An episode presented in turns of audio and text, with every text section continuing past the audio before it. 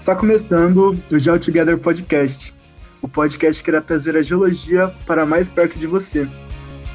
Através de debates e conversas, caminharemos por diversas, diversas temáticas que circundam as geociências.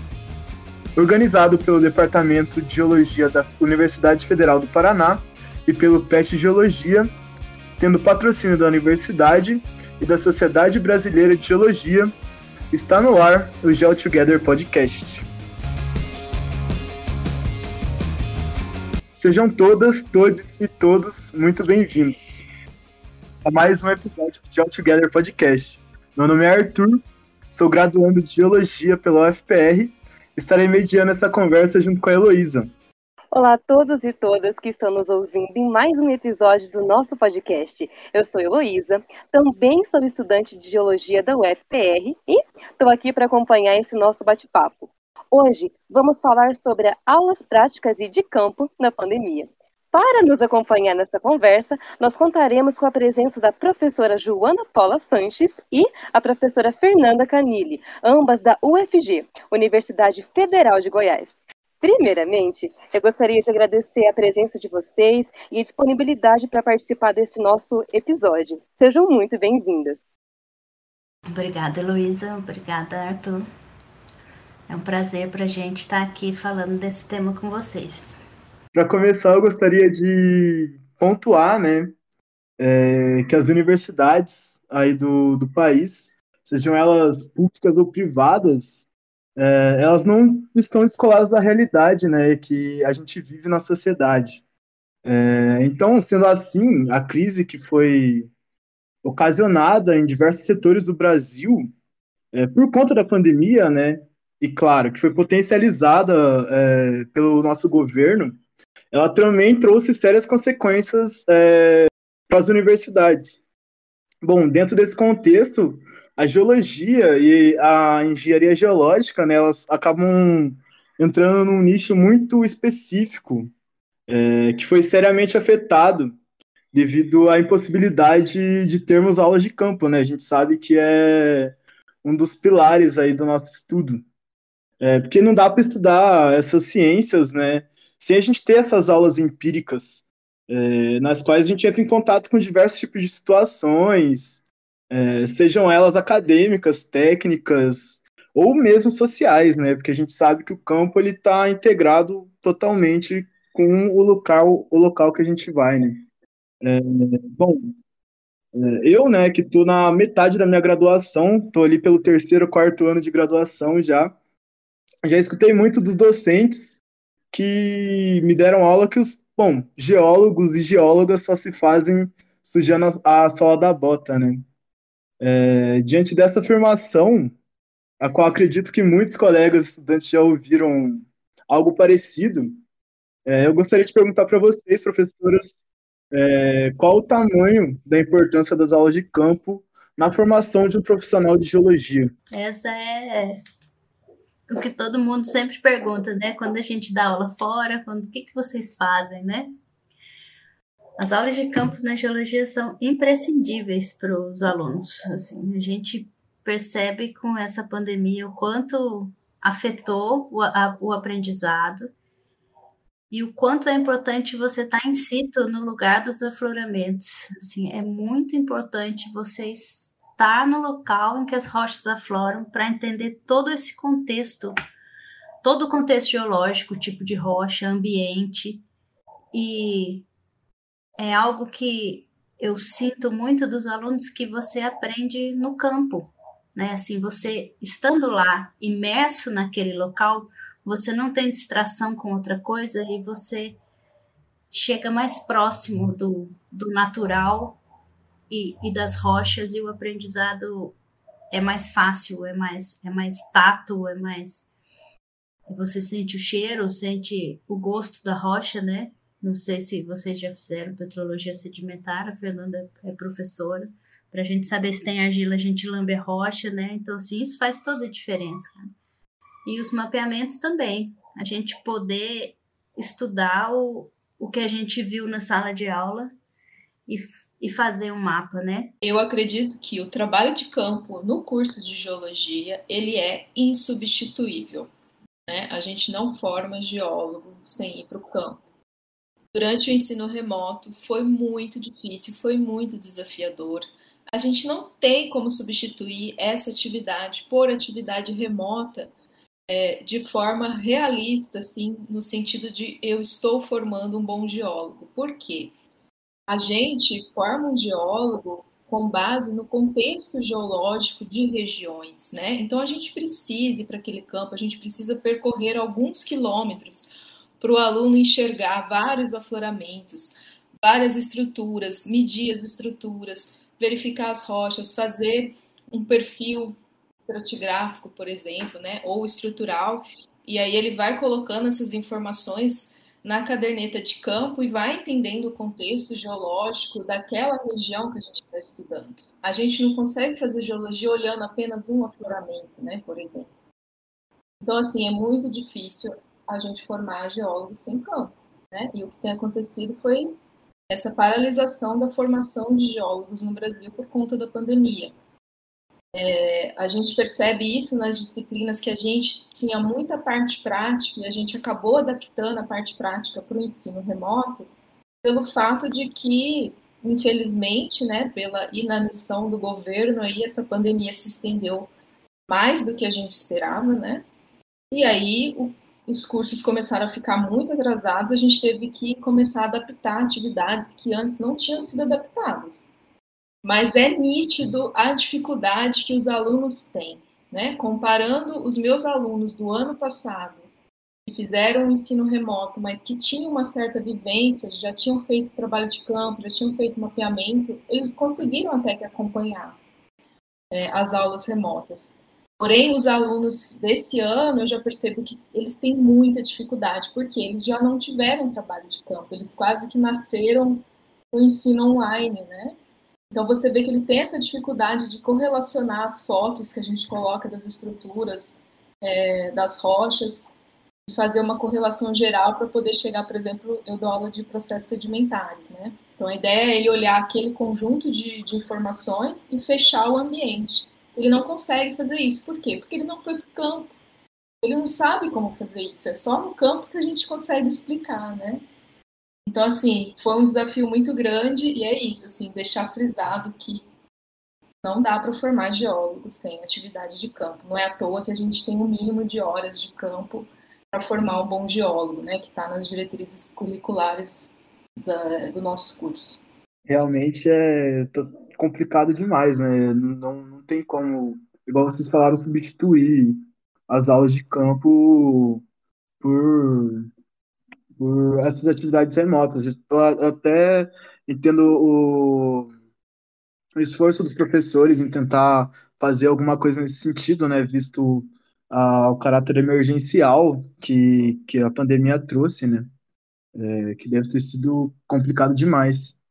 É, entrando nessa parte das aulas remotas mesmo, né, é, a gente viu que, bom, não só as universidades públicas, mas as privadas elas também aderiram é, a esse a esse ensino, né? Justamente por conta é, de ser uma solução plausível para essa questão emergencial que a gente viveu, né? E ainda vive, né? Que a pandemia ainda está aí. É, bom, só que esse caráter de emergência, assim, a gente não pode levar tão é, tão a fundo, né? Porque, bom, desde 2016 2016, as universidades estão recebendo sucessivos cortes de verba é, que vão afetando o seu funcionamento, né? Isso acabou sendo totalmente acentuado por conta do governo que está vigente aí, né? A gente sabe muito bem que é um governo é, anticientífico, é, negacionista, então é, eles começaram já desde 2019 a atacar as universidades, né, com um corte sinistro de verbas. É, e bom, a geologia é um dos primeiros cursos que vai acabar sentindo isso, né? Porque a gente é um dos cursos mais caros, a gente tem é, diária de campo e tudo mais. E justamente por conta desses cortes em 2019, aqui na, na UFPR a gente já teve que reduzir os dias de campo, a distância que a gente podia percorrer nos campos. É, e bom, algumas pessoas podem achar que o que eu tô falando não está muito relacionado e tudo mais, assim, né? É, com a questão do ensino remoto.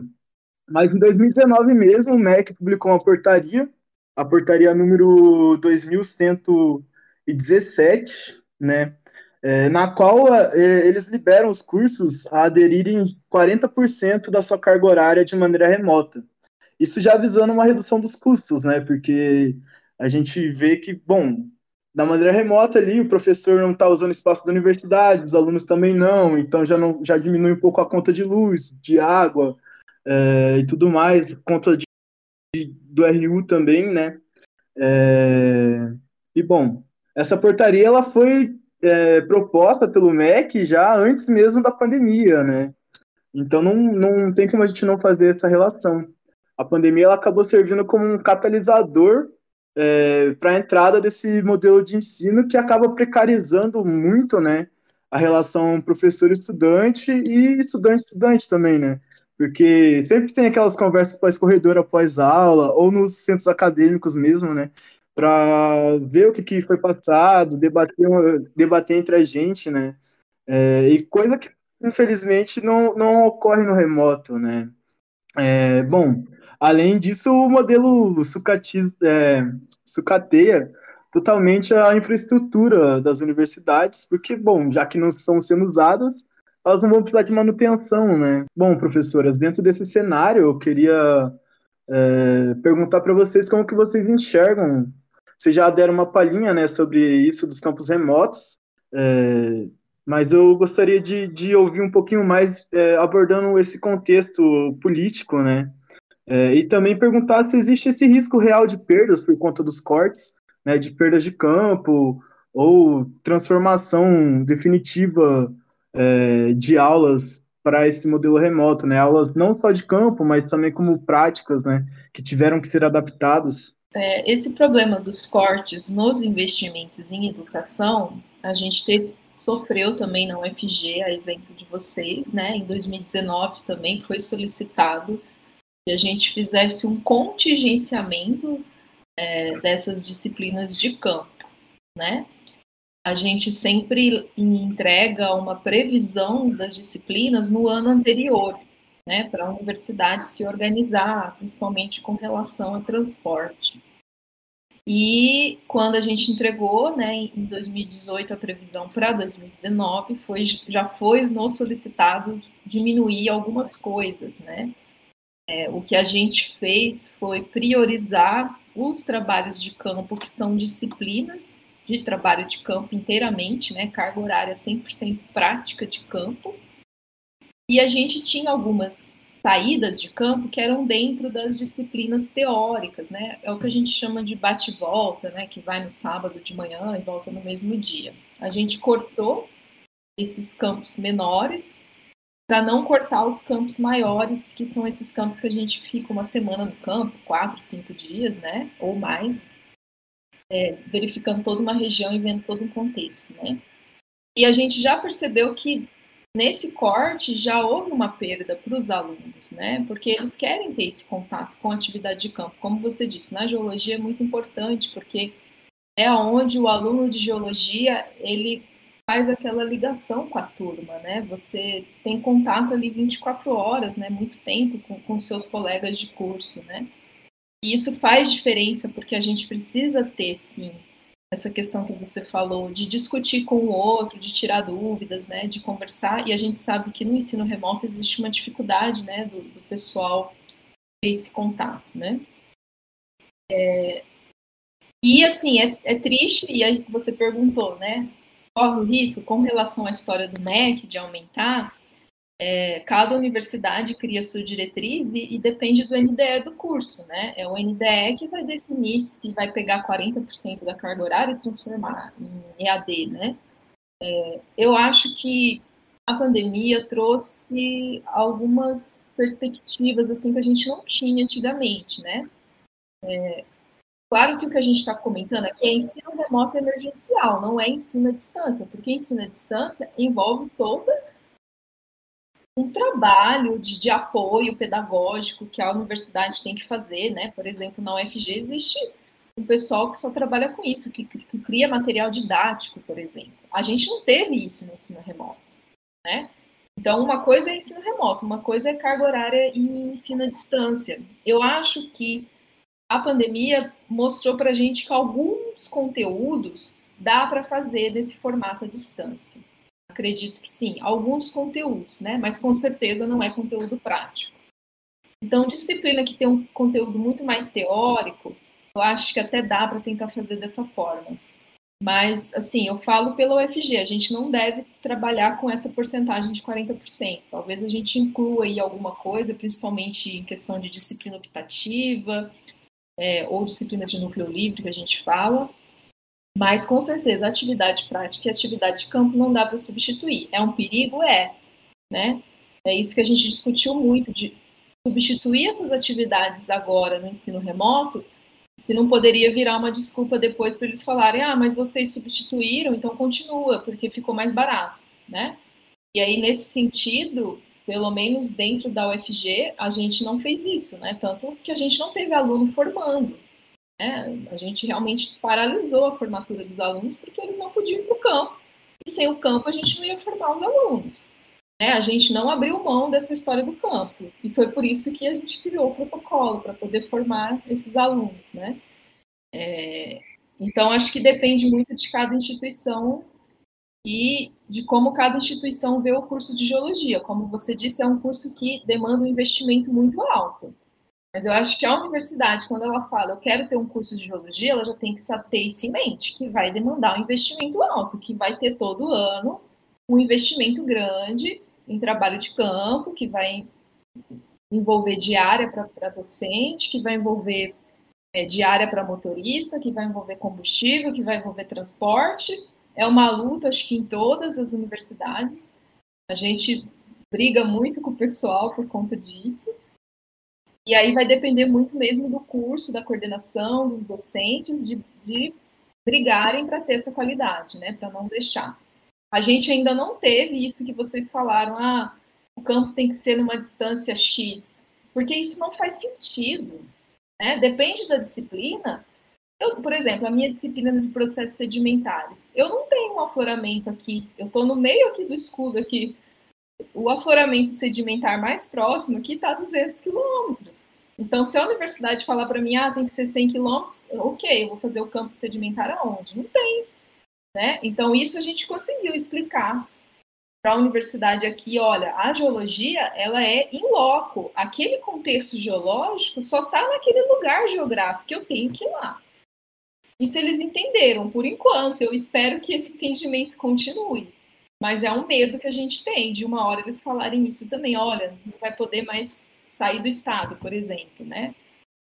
É, seria uma dificuldade muito grande. Vou só dar um histórico que a gente representa. É, a Fernanda está no fórum agora, né? Que ela é coordenadora, eu fui coordenadora, continuo participando das discussões. Isso foi muito discutido dentro do fórum de curso de geologia, tá? Muito discutido. Logo que entrou a pandemia, a gente teve várias reuniões para saber nacionalmente o que, que a gente ia fazer, já que não ia poder ter campo naquele momento. Tá? Então foi aí até que surgiu a ideia de fazer o protocolo de segurança. Essas diretrizes curriculares foram publicadas em 2015, é isso, né, Fernanda? Mas a gente dis discutiu elas e votou dentro do fórum em 2005, tá? E aí ela foi toda reformulada para ser publicada no MEC. E uma das coisas que era unanimidade e é ainda são as horas de campo. Então, entrou como obrigatório no MEC por causa das reuniões do fórum e, e do, dessa, dessa excepcionalidade que o curso de geologia tem de você ter que ir aos locais, como a Fernanda falou. Tá? Então, eu espero que isso não mude e uma das discussões dentro do fórum é justamente se a gente ofertar, depois vão dizer remotamente, vão dizer que a gente pode substituir. Então, a maioria optou por não substituir. O reitor ele foi bem solícito, assim, né, quando vocês chegaram com a proposta do protocolo e tudo mais, assim. É, é bem isso que a, a prof. Fernanda falou, né? Tipo, a universidade ela tem que entender a, a questão da geologia, assim, tipo, você quer ter o curso, você tem que ter a estrutura para você conseguir manter o curso, assim, né? Só que às vezes calha que muitos é, reitores mesmo, tipo, estão meio que são de outras áreas, né, outros setores e tudo mais, e acabam é, protelando, né, essa, essa questão, assim. É um pouco tenso. É um pouco o que acontece aqui. Imagino que nas universidades, assim, um pouco ma maiores, né, ou mais distantes, seja mais difícil o reitor assim aceitar, né? Aqui a gente tem uma proximidade com o reitor muito grande e ele sempre foi muito, muito solícito com a gente e sempre entendeu. Ele e a vice-reitora sempre entenderam esse lado excepcional da geologia. Então, depois dessa contextualização, né, da nossa situação, tanto acadêmica quanto política, eu acho que chegou a hora da gente conversar sobre é, o protocolo de biossegurança, né? Essa ideia que foi pensada pioneiramente aí por vocês da UFG, né? Eu acho que eu posso afirmar praticamente com toda certeza que vocês deram um pontapé inicial para a comunidade acadêmica de geologia de todo o Brasil, né? Encontrar a luz no fim do túnel quando o assunto são as aulas de campo. Professora Joana e professora Fernanda, vocês poderiam nos falar um pouquinho sobre como surgiu essa ideia né, de construir esse documento e como é que foi também o processo de elaboração dele? Ai, sim, com todo prazer. Olha, eu até hoje acho que foi uma, uma loucura, sabe? Mas que pelo menos deu certo. Eu havia começado em março de 2020 um curso na Chapada dos Veadeiros de normas técnicas de segurança em campo para os guias da região, junto com geologia. Então, eu e o Ion Davi, que trabalha na Travessia, que tem convênio com a universidade, que dá os cursos junto comigo, iniciamos esse curso. E no dia 16 de março, fomos informados de que havia uma pandemia, tudo tinha que ser parado e a gente tinha que parar tudo e ir embora para casa, porque ninguém sabia o que, que, ia acontecer. Então, como, como foi uma, uma ordem da universidade, a gente não podia nem falar assim, ah, não, vamos, ter, vamos terminar a semana e ir embora depois, porque não podíamos fazer isso, né? Paramos, paramos tudo, cada um foi embora para sua casa e esse curso ficou em aberto. A gente terminou de dar esse curso, que é um projeto de extensão online, a parte teórica, e ficou o campo em aberto. Durante as discussões do fórum, eu tive a ideia de pegar esses 20 alunos que estavam fazendo o curso de guias, perguntar para eles se eles topavam a gente testar um protocolo de campo que a Associação Brasileira de Turismo de Aventura tinha feito, a ABETA. E a gente ia testar para ver se ele funcionava em campo também. E aí entrei com a Fernanda, com a professora Sinara e o professor Murilo, aqui da, da UFG. O Murilo trabalha no Comitê de Ética, para a gente poder submeter esse projeto. Então, eu escrevi o projeto, submeti ao Comitê de Ética, porque eu estaria usando pessoas de cobaias, né? Então, todos assinaram um termo dizendo que não, não não tinham nenhuma doença, né? Podiam participar do protocolo, existem lá uns termos para isso. E submetiu ao comitê de ética e foi aprovado. E quando foi aprovado, a gente foi à Chapada dos Veadeiros, testou essas. Na, fomos em 13 pessoas, não pudemos fazer com os 20 alunos. Fizemos um teste pago pela prefeitura para todos esses alunos, que já estavam já estava combinado que 15 dias iam, iam estar em isolamento, né? Porque senão eles não, não iam poder participar. Quando os testes saíram, deram todos negativos, foram, fomos três dias para campo. E aí foi que a gente percebeu que várias coisas do que tinha no protocolo a gente não conseguiria cumprir. E depois de feito esse teste, né, como a gente estava em isolamento total, acampando, fazendo trilhas que não tinham ninguém, né, um grupo seleto pequeno, quando eu, quando eu voltei, a gente teve outras reuniões, todo mundo foi testado de novo, tivemos outras reuniões entre nós quatro que escrevemos o, o artigo e chegamos às conclusões do que, do que dava certo e do que não dava certo. E aí, então, é, a Joaninha teve essa participação ativa, né, de ter ido ao campo, né, de ter colocado a cara a tapa para fazer o teste, né, que foi um momento, gente, loucura. Os índices de contaminação, é, o número de mortes estava alto na época, né? Na época, o pessoal achou que era loucura fazer isso, mas ela se prontificou aí, né? É, como disse, tinha sido aprovado no Comitê de Ética e Pesquisa, porque envolvia seres humanos, né? Isso é um processo que é demorado para ser aprovado, a gente conseguiu aprovar de maneira célere, porque teve a ajuda do professor Murilo, que trabalhava com isso, e a professora Sinara, ela é, trabalha com segurança do trabalho, ela é engenheira. E aí a gente seguiu e foi interessante porque eu lembro que a Joana falou assim: não, vai ser tranquilo fazer o protocolo. E aí quando chegou, ela falou assim: Fernanda, não dá para fazer. E aí a gente, ela identificou os problemas que o protocolo tinha, né? E aí foi quando a gente foi mexendo nesse protocolo.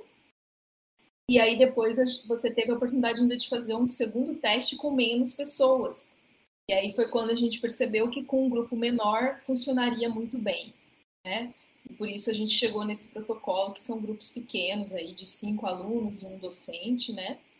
É, aí a gente tinha que adaptar esse protocolo para a realidade do que a gente precisava, porque tudo isso partiu do suposto que a gente tinha nove alunos que eram para ter se formado em 2020 e não conseguiram formar porque não conseguiram fazer a última disciplina do curso, que é um mapeamento geológico bem grande, de 20 e poucos dias.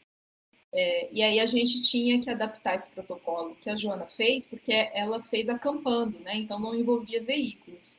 A gente tinha que adaptar isso envolvendo veículos, porque a gente tinha que ir com esses alunos até o local. E aí, por coincidência, tinha saído um artigo lá de um pessoal dos Estados Unidos que tinha meio que testado o protocolo lá também, e aí o, protocolo deles envolvia essa parte de veículos. E aí a gente mixou esse artigo que saiu dos Estados Unidos com o nosso projeto, né? E fizemos o nosso protocolo. É, e o nosso protocolo era até mais cuidadoso que o dos Estados Unidos, porque lá, por exemplo, eles tinham dificuldade de testar os alunos, né? Isso aqui para a gente foi bem tranquilo. A gente tem parceria com a prefeitura, né? É, foi bem tranquilo. E lá eles foram até sem testar, né? Então a gente estava ainda testando, então tinha uma segurança a mais, né? E aí surgiu esse protocolo com um grupo pequeno, por um momento, gente, que a gente ainda não tinha vacina, né? Não, não, não tinha perspectiva de vacina na época, né? Acabou que quando a gente aplicou o protocolo real, os professores já tinham tomado a primeira dose, mas algum, e alguns alunos também, mas não, não tinha completado o esquema de imunização. E o, os testes a gente conseguiu fazer pela própria universidade, que o pessoal lá da Química tinha desenvolvido, desenvolveu um teste rápido, né? E aí ficou bem bacana o protocolo. Nossa, eu achei assim muito legal ver a criatividade que vocês tiveram que ter para poder se adaptar a essa nova situação, né? E principalmente a ousadia e a coragem de vocês, porque realmente, né, não foi uma época fácil e, enfim, essa luta foi uma luta extremamente válida, né? E bom, é, para continuar aqui, eu queria saber também sobre o que, que esse protocolo traz de conteúdo em si, né? Bom, saiu um artigo na Terra Didática, né, que fala do, de todos os pormenores que, tem que teve no protocolo. Mas o protocolo diz o uso de máscara, o uso de álcool, a limpeza das mãos, você trocar a máscara a cada três horas ou quando necessário, né? Isso a gente viu que é um pouco inviável. Manter um pouco a distância em local aberto não é tão é, perigoso ou não, o contágio, né? Muito, muito raro o contágio no local aberto. A gente diz dentro do protocolo que a gente usou na UFG como que tem que andar dentro do carro, é, os dias de isolamento, a, troca, a não troca de material, ou se tiver que trocar material, o cuidado que tem que ter com isso. E dentro do hotel, então, como a gente ficou em hotel, qual era o protocolo para se utilizar as áreas comuns. Então, a princípio, os grupos não se separam, eles tinham interação depois só na hora de confecção do mapa, numa sala isolada. É, se os professores podiam, a gente trocou às vezes para é, um outro professor que era o orientador para ir com outro grupo, por causa de determinada área específica do, do professor, né? Por exemplo, estrutural ou metamórfica ou geofísica, então cada um pôde mudar um pouco, mas isso com todos os com todos testados, né? É, eu acho que basicamente, né, o mais importante era essa questão do grupo é, formar uma bolha de convívio, convívio, né? E aí dentro dessa bolha de convívio interagia, porém interagia sempre com segurança, tentando manter distância é, e ambiente fechado sempre de máscara, né? Como ela disse no trabalho de campo mesmo, em ambiente aberto, né? A gente percebeu que, por exemplo, a depender das condições climáticas, você não consegue ficar com a máscara, né? É, tá muito quente, eu tenho que subir uma serra, né? E aí tudo bem tirar a máscara num momento desse, contanto que você mantenha essa distância aí de um metro e meio, dois metros entre os participantes, né? E eu acho assim que o mais importante nessa questão do protocolo foi que a gente fez essa questão de testar todo mundo. Então, os alunos foram é, pegos, cada um na sua casa, né, com o carro já da universidade desinfectado. E aí a gente foi para o serviço de saúde da universidade, fizemos o teste, todo mundo deu negativo. Eles fizeram um pré-isolamento de três dias, porque a gente ainda pensou no, no tal do falso negativo, né? Fizeram um pré-isolamento de três dias é, ficaram já concentrados num local isolado. A gente conseguiu um apoio interessante na época da Associação de Docentes aqui da Universidade Federal de Goiás, que eles forneceram esse alojamento. E aí, depois de três dias de isolamento, voltaram novamente para o serviço de saúde da universidade, fizeram novamente o teste para confirmar que estava todo mundo negativo. Então, isso de estar tá todo mundo negativo forneceu uma segurança a mais, né? E é isso. E aí no campo seguir esses protocolos, como a Joana explicou. E no final, quando voltaram aqui para Goiânia, fizeram o teste de novo para garantir que estava todo mundo negativo depois da atividade. Nossa, é realmente é muito legal ver isso, ver que acho que a chave do sucesso realmente foi essa rigorosidade que vocês encararam toda essa situação, né? E, enfim, né? Então agora que a gente já sabe todo o processo necessário para a construção desse documento tão importante, eu gostaria de abordar também como é que foi para colocar ele em prática, né? Uma vez que a gente já sabe que, assim, campos com maior duração geralmente trazem consigo né, desafios maiores, né? E na, pandem na pandemia, então, né? Acredito que assim, que deve, deve ter se potencializado a situação. Professoras, é, quais, quais foram as questões que mais dificultaram o projeto e como é que vocês resolveram assim esses problemas? O mais difícil é em campo usar a máscara, tá? A gente fez um mapeamento geológico a 40, 43 graus aqui na seca. E subindo serra, você é assim, é inviável, sabe? Inviável mesmo, assim, é surreal. A gente já tinha visto isso no, no piloto lá na Chapadas Veadeiros, que não dá. São raros os, as pessoas que conseguem se manter de máscara e não se sentir sufocadas ou com dificuldade de respirar no campo, raras mesmo. Outra dificuldade, às vezes a gente chegava muito cansado, entrava no carro, tava todo mundo sem máscara, tá? Aí um olhava para outro e falou assim, a gente tem que pôr máscara. E uma coisa que era ruim, que fugia ao nosso, a nossa alçada, era que o restaurante do hotel, às vezes a atendente estava com a máscara embaixo do nariz. E aí você não tem como intervir nisso, né? Nessa, nessa parte externa a gente tinha que sair dos quartos e ir para o restaurante, todos de máscara, mas quando chegava no restaurante para comer tinha que tirar, e às vezes tinham pessoas almoçando ao nosso redor, assim, ou jantando ao nosso redor. Né?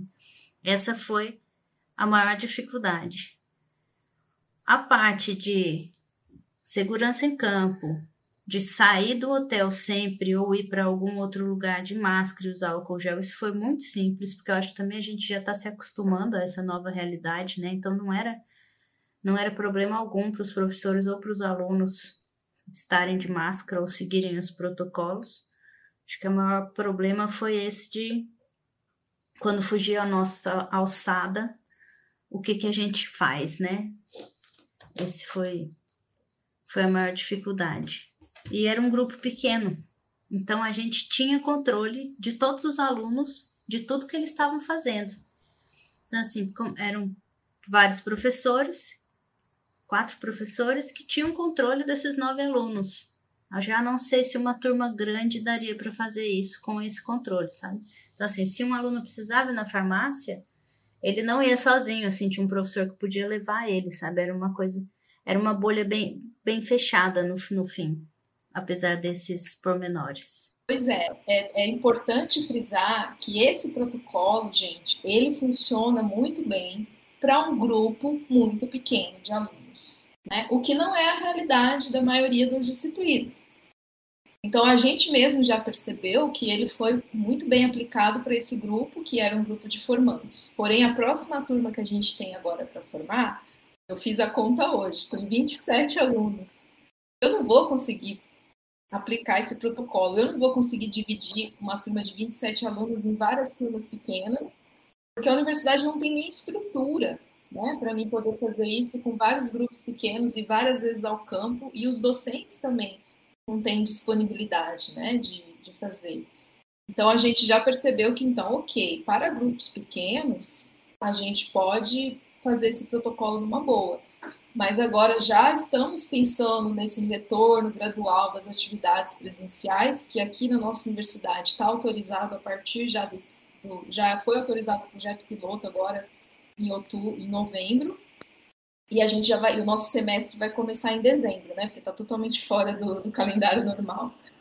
É, e está autorizado. Então a gente vai ofertar as atividades de trabalho de campo a partir do ano que vem, Porém, a gente já viu que, como não se aplica essas turmas grandes, para as turmas grandes que a gente vai fazer agora, a gente vai seguir ainda essa questão de usar máscara, de, de tomar cuidado para não compartilhar material, de usar álcool, porém, a gente vai exigir que o aluno esteja imunizado, né? Porque agora a gente tem vacina, né? A maioria das pessoas, assim, pelo menos aqui na região metropolitana, já estão vacinando adolescentes, 12 anos, né? Então, a gente entende que todos os alunos já teve a oportunidade de tomar as duas doses da vacina. E aí a gente enxergou que para esses grupos grandes, todos os participantes vão ter que estar vacinados para poder ir para o campo. É o controle que a gente.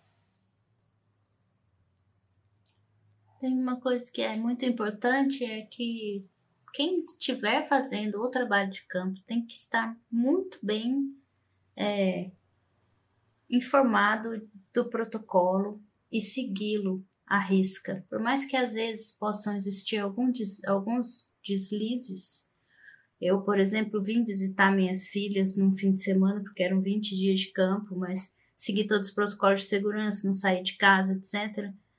Tem que ser muito. A gente tem que estar tá comprometido com ele, tá? Todos os professores e todos os alunos envolvidos. Então, informar todos os alunos que, olha, o comprometimento é esse, porque senão a gente não faz mais campo. Professores, o comprometimento é esse, senão a gente não faz mais campo. Isso é uma coisa muito importante. É, e é importante que você não envolva pessoas externas à disciplina. Até porque essa pessoa que é externa à disciplina, ela não está é, sabendo quais são os protocolos, porque tudo isso envolve, né? Você tem que criar um plano de ensino, a gente anexa ao plano de ensino esse protocolo de segurança, e esse plano de ensino é aprovado nos conselhos, né? É, e isso é publicizado a todos os participantes, né? Então, quando você pega uma pessoa que é externa, é, essa pessoa ela não teve acesso a esses documentos, né? Então é importante, como ela disse, as pessoas estarem atentas a esses documentos, lerem os documentos, né? Realmente seguirem, lerem as instruções. São coisas chatas, né? É, textos grandes, mas é importante, porque se a pessoa quer participar, para ela não cometer um erro, ela tem que estar por dentro das regras. É, bom, uh, projetos como esse sempre trazem é, que trazem né, respostas para essas questões tão complicadas, como é a questão de fazer as aulas de campo é, nessa pandemia de Covid. É, não tem, né, como elas passarem é, sem algumas atribulações, assim, né? É, então, é, eu fico muito contente em ver que vocês conseguiram realizar esse projeto gigantesco mesmo, que abriu portas para muitas universidades, a nossa inclusive. É, eu tive campo agora é, há uma semana atrás, mais ou menos, é, e que a gente conseguiu fazer a adaptação do protocolo de vocês. É, a partir do protocolo de vocês também, a ENED, né, a Executiva Nacional dos Estudantes de Geologia, também produziu um protocolo, né, um protocolo mais amplo, né, porque é, como a gente tenta abranger o país todo, cada região tem sua particularidade, né? É, mas o protocolo de vocês foi, foi inspiração para o nosso documento. É, bom, sendo assim, eu queria perguntar para vocês é, como que vocês enxergam né, os resultados dessa, é, dessa experiência nossa, Arthur, assim, eu não sabia nem que tinha chegado assim a, essa divulgação toda. Eu quero parabenizar a Enes porque eu li o, o protocolo que a Enes fez, ficou muito bom, muito bom mesmo. Para o, o Davi me enviou, né? Depois foi enviado ao Fórum de Coordenadores. Então, parabéns, eu acho essa mobilização é, estudantil assim maravilhosa, sabe? Eu participei da Enes há alguns anos atrás e Parabenizo demais vocês por essa iniciativa e o, o desenvolvimento que vocês estão fazendo com a Enege em relação a todos os cursos do Brasil. Eu acho que foi uma loucura mesmo. Hoje, quando eu olho para trás, eu olho assim e falo: nossa, até meu pai falou para eu não ir, mas eu fui. Só que aí, vendo que os resultados dão certo, que eu segui metodologias, eu tive uma parte técnica que eu estudei muito antes de ir para o campo para saber o que, que eu podia fazer, o que, que eu não podia. Telefonei para médicos amigos meus perguntando como era o contágio, numa, numa coisa que eu não entendia direito, né? Eu ainda não sabia nada dessa, desse vírus. E conversei com alguns colegas lá eu sou de São Paulo, né? Sou de Campinas, São Paulo, de lá que são médicos e perguntei se era viável a gente tentar fazer esse protocolo antes de, antes de tentar assumir realmente pegar um carro e fazer esse piloto. E eu vejo que a gente foi muito feliz em realmente fazer esse protocolo no Brasil, porque, poxa, aí nossos nove alunos vão se formar, sabe? Isso deu uma me deu uma esperança, sabe, de que a gente pode talvez se arriscar um pouco, mas para fazer um bem maior para todo mundo. Para mim foi foi isso, o sentimento. É, com certeza. Eu acho que o principal é isso, né? A gente sempre como a Joana era coordenadora, né, antes de eu ser coordenadora e presidente da NDE, a gente como coordenador de curso, presidente de NDE dos cursos, a gente sempre tem que pensar no aluno, porque o curso é para é o aluno, né? E a gente estava muito preocupado, porque essa turma, eles iam atrasar três anos. Né? A gente ficaria três anos sem colocar esse pessoal aí para o mercado, né?